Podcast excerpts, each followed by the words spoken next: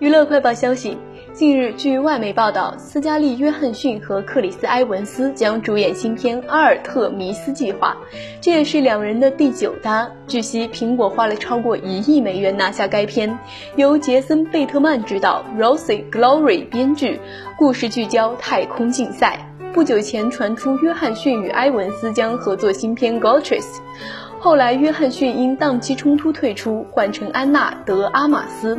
对于这部新片，报道表示，不过最后一切都成了。如今这两个一线演员和老友又有机会再合作，约翰逊和贝特曼都担任制作人。